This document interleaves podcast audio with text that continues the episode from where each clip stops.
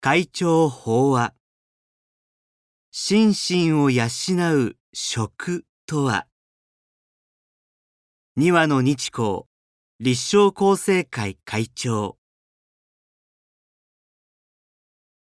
四つの栄養私たちは生きるために食事をとります。そうして摂取した栄養によって心身の働きを保っています。一方で、同行して食を貪る人に対して釈尊は、大ぐらいをして眠りを好み、転げ回って寝て、まどろんでいる愚かな人は、餌を食べて太る大きな豚のよう。ホック業だと厳しい指摘をされています。釈尊は食を接して過食しないとも説かれましたが、仏教ではほどほどの量の食事を感謝と共にいただくことを大切にしています。その感謝はあらゆるご縁によってもたらされた食材を無駄にしない工夫や命を尊ぶ心につながるものです。さらに仏教で特徴的なのは心身を健康に保つ栄養を口から取り入れる飲食物だけとは見ていない点です。では仏教でいう飲食物以外の栄養とは何かその一つは元、二、美、絶、心、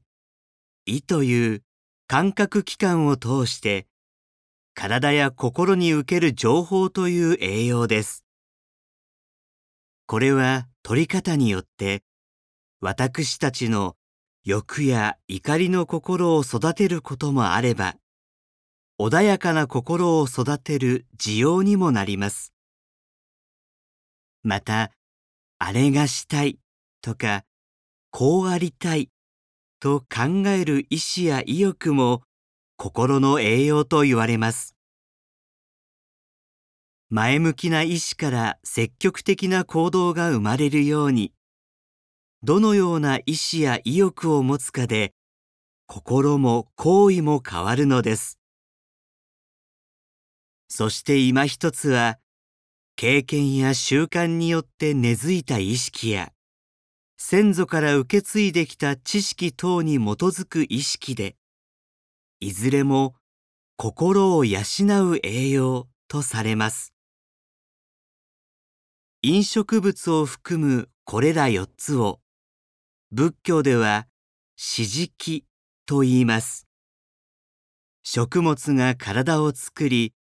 種々の情報や心身で受け止める感覚などが心を育み、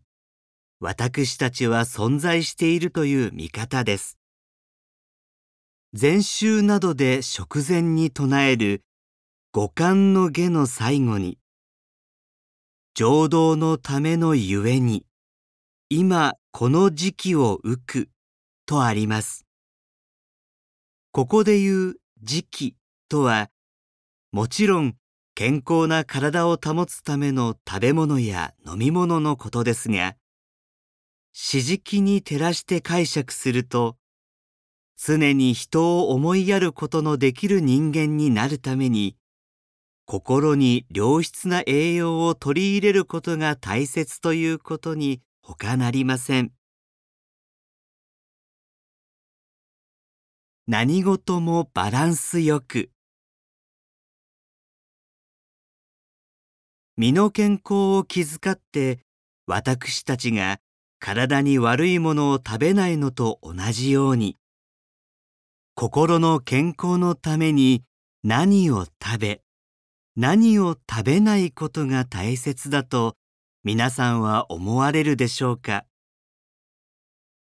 日頃何を見聞きし話すと心が乱れ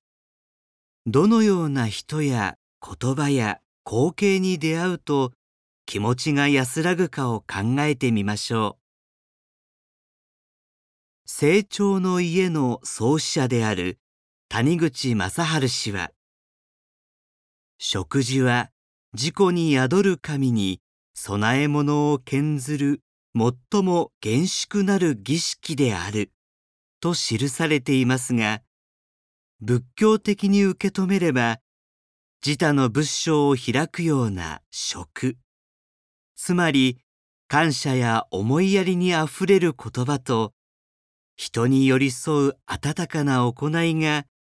人としてよりよく生きるための心の栄養になるということです。ただ現実には、怒りや憎しみの心を太らせる言葉を受けたり、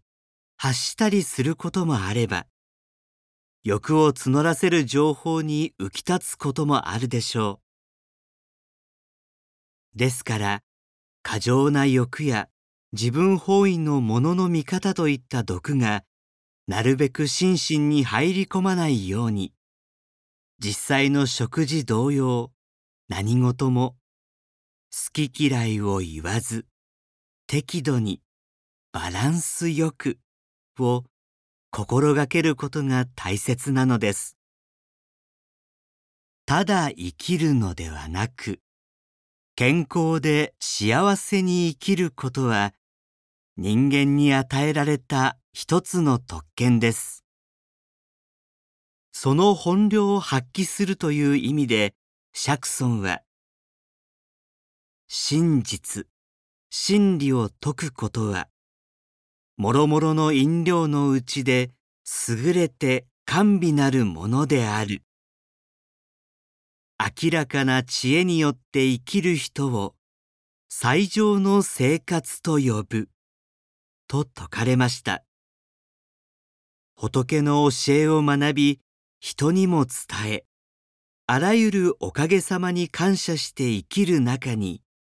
健康で幸せな人生があるということです。それは、例えば食事の際に、いただきますと手を合わせる一瞬に育まれると言えるのです。以上で、厚生令和5年7月号会長先生ご法話の朗読を終了させていただきます。